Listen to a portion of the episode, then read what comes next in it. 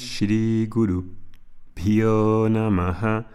हरिः ॐ शुक्लं वरदरं विष्णुं। शशिवर्णं चतुर्भुजं। प्रसन्नवदनध्यायेत्। सर्वविघ्नोपशन्तये। ॐ Shanti Shanti Shanti. Buenos días a todos, Namaste, ¿qué tal estáis? Hace ya por lo menos un par de semanas que no hacía ningún podcast y se debe fundamentalmente a que hemos estado muy ocupados con los retos, y con nuevas personas que han llegado a Vedanta Academy, que están trabajando con nosotros y he estado demasiado ocupado como para hacer un podcast. La verdad es que lo echo de menos porque es algo que me gusta mucho hacer y que, que siento que es una contribución mía que hago para los demás. Y sé que pues para muchos de vosotros os gusta, es importante en vuestra vida escucharlo. Y bueno, voy a tratar de de a partir de ahora poner por lo menos un día que pueda, que pueda liberarse ese, podcast. Y así tenéis algo de, sustancia para ir, para ir eh, reflexionando sobre la semana. Si os acordáis, la secuencia en la que estábamos de audios era sobre el viaje del conocimiento, que se ha interrumpido en las vacaciones y que también hemos tenido estos temas de los retos de agosto, el reto de septiembre el reto de agosto, por cierto, os dejamos un vídeo más abajo con el link para que lo podáis ver. Es un resumen de las personas que colaboraron, de lo que se consiguió, de, mm, lo satisfecho que están muchos alumnos que han podido aprender eh, a recitar, a pronunciar bien y que lo han incorporado a sus vidas y esa es la mayor satisfacción para nosotros como, como escuela de la cultura védica.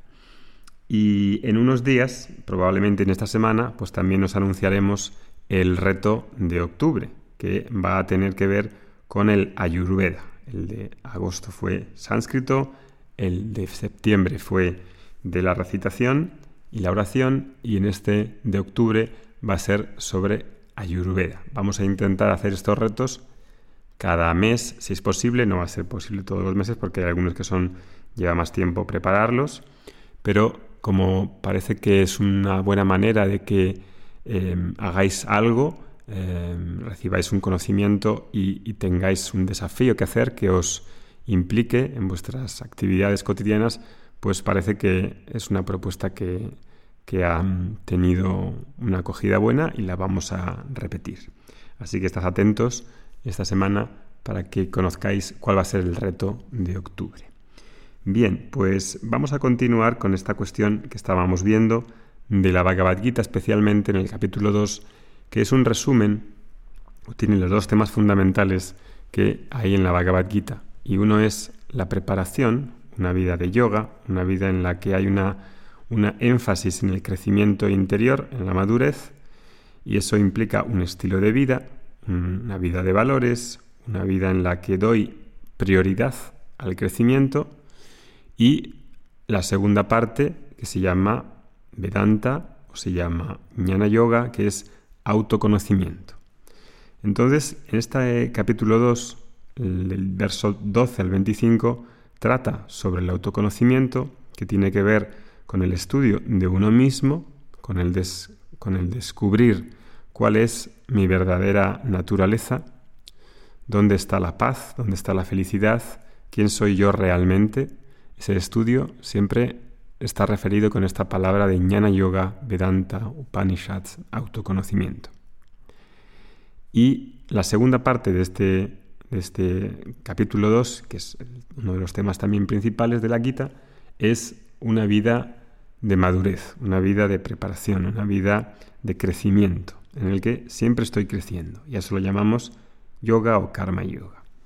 Bien, pues hay una parte en esa, desde el 12 al 25 habla de autoconocimiento, del 25 al 30 y pico habla sobre una de las razones por las cuales eh, Krishna quiere que Arjuna participe en esa lucha eh, y le dice varias razones morales y prácticas para él en su vida.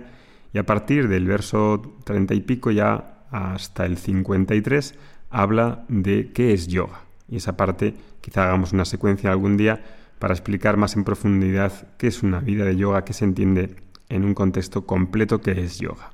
Que quizá es algo que se necesita em, entrar más en, cuestión porque mucha gente piensa que yoga es pues una parte asana o meditación y está todo así como descontextualizado y desengarzado de, un, de una visión totalizadora.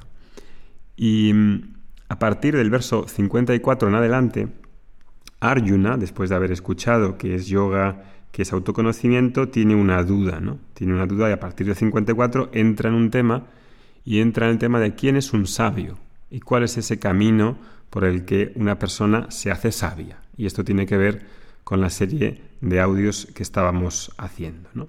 Entonces, ese verso 54 dice así. Stita prajnasya ka bhasha samadishtasya keshava stita dihkim pravasheta kimasita vrayeta kim. Dice Arjuna, Arjuna Uvacha. Arjuna pregunta, Oh Krishna, ¿cuál es la descripción, Kabhasha, cuál es la descripción de un hombre sabio, Stita Prajnasya, de un hombre que está establecido en el sí mismo? ¿Cómo habla? Kim Pravaseta, Kim Asita, ¿cómo habla? ¿Cómo se sienta? Eh, ¿Cómo anda? ¿No? Esto es lo que le pregunta Arjuna en ese 254 a Krishna. ¿no? Entonces, fijaros qué interesante. Arjuna, siendo una persona de la nobleza, un príncipe, una persona eh, aguerrida, es un guerrero, es una persona que es muy completa, conoce las artes, es bailarín, baila, tiene, conoce, conocimientos sobre sobre, las artes en general, es una persona dármica, es una persona muy respetada en la sociedad y está escuchando aquí en la Bhagavad Gita cómo le expone este conocimiento de una vida, una vida de cómo conducirse, una vida de yoga y el autoconocimiento. Y después de haber escuchado viene una pregunta, porque cuando uno se expone a Vedanta, cuando uno se expone a esta enseñanza, pues va a tener dudas. Y cuando tiene dudas, pues uno pregunta al profesor, puede compartir esas dudas también con sus compañeros, porque ese estudio con los compañeros también es muy importante, es lo que se llama satsanga. Y aquí, pues pregunta a su maestro, al que se ha rendido, y dice, ¿cuál es la descripción de un hombre sabio que está establecido en el sí mismo? ¿Cómo habla? ¿Cómo se sienta? ¿Cómo anda? Lo primero es que ese tipo de pregunta, viniendo de una persona muy práctica, pues nos da la sensación de que Arjuna quiere decir, bueno, esto que me estás contando, estos dos temas, una vida de preparación y una vida de autoconocimiento, ¿qué valor tienen? Porque si yo voy a estar estudiando contigo, si voy a dedicar un tiempo, si voy a dedicar un esfuerzo a estudiar la Bhagavad Gita, como es el caso de los alumnos de Vedanta Academy y de algunos de vosotros que estáis escuchando esto, este estudio de la Bhagavad Gita, este conocimiento de Vedanta, tiene, ¿qué valor tiene? O en otras palabras, ¿esto va a transformar mi vida? Siendo una persona práctica, como Arjuna, que está muy ocupado, imagínate hoy pues, un, director de una multinacional, si está estudiando Vedanta, diría, oye, este conocimiento que me ha interesado y estoy desde luego muy interesado en estudiarlo, quiero saber cómo va a transformar esto mi vida, porque no vengo aquí a estudiar Vedanta, a estudiar la Bhagavad Gita por estudiar la Bhagavad Gita. Quiero saber cómo me va a transformar mi vida cotidiana. Y me parece una cuestión pues muy mm, legítima, ¿no? Esa pregunta le dice, bueno, ¿y cómo es un sabio? ¿Cómo se comporta un sabio? Después de esa sabiduría, eh, cómo el sabio está en la sociedad. Y por eso dice cómo, cómo se sienta, cómo anda, cómo, cómo habla. ¿no? Eh, también ahí podemos decir ¿no? que Arjuna, igual que pues, muchas otras personas aquí en nuestra vida moderna contemporánea, pueden también tener una idea de que un sabio eh, puede ser una persona mm, especial o, rara que ha llegado de un planeta, porque las preguntas que hace en realidad no tienen mucho sentido, esas dos últimas, ¿no? Cómo habla, cómo se sienta y cómo anda. Una persona que es un sabio y tiene conocimiento, eh, si tiene conocimiento no se tiene por qué diferenciar en cómo anda, ni en cómo habla, ni en cómo se viste, ni en lo que come a lo mejor, ¿no? Entonces, mm, ¿por qué pregunta eso? Puede preguntar eso porque tenga a lo mejor en su mente una idea extraña, mejor exotérica o especial, rara, de cómo ha de ser una persona sabia, ¿no? Y aquí nos podríamos preguntar, bueno, una persona sabia, una persona que tiene conocimiento, se distingue ¿por qué? Se distingue porque tiene conocimiento. Y el conocimiento no se ve aparentemente en cómo anda, en cómo se sienta o en cómo se viste, ¿correcto? O, incluso en cómo habla, ¿no? Hay personas que piensan que una persona sabia habla muy despacito o habla con una cadencia, con un ritmo especial, em, tiene barba larga, blanca, así como Papá Noel, y es viejecito, ¿no? Ese tipo de concepción puede coincidir o puede que no. ¿Qué tendrá que ver el conocimiento con la barba? ¿Qué tendrá que ver el conocimiento con que hables lento? ¿Entendéis lo que digo? Porque a lo mejor esa pregunta es porque él tiene en su mente una idea extraña de quién tiene que ser esa persona sabia.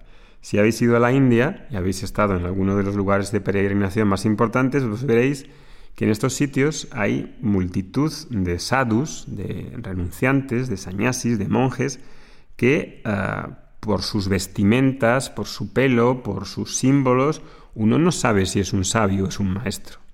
De hecho, buena parte de estas personas, aún quizá con buena intención, son eh, en realidad mendigos que utilizan la indumentaria em, religiosa pues para vivir, es decir, que hay una especie de aprovechamiento de, la, de los hábitos y la cultura religiosa para vivir de eso, de la limosna. No, no porque no haya gente, eh, sadhus obviamente, que sean honestos, sean auténticos y, eh, y, sean, tengan un nivel económico que es limitadísimo, claro, pero viven esa vida porque han querido vivirla y porque están comprometidos con una vida eh, de conocimiento espiritual, pero no todos. Entonces, uno, una persona también joven, quizá cuando va a la India, piensa que porque se encuentra un señor con una barba larga, con el atuendo, con una sotana, con un mala o con, unos, con un aspecto así, digamos, como la figura o el icono de un sabio, eso va a ser un sabio. Yo les diría que tuviesen cuidado porque no, no tiene por qué coincidir, porque la sabiduría está en el conocimiento que tiene la persona y en sus actos, en los frutos que hace, ¿no? en la indumentaria, en cómo se sienta o en cómo se viste. Y aquí, pues puede que Arjuna también tuviese esa idea, ¿verdad? Y entonces preguntase, ¿no? ¿Es un tipo raro?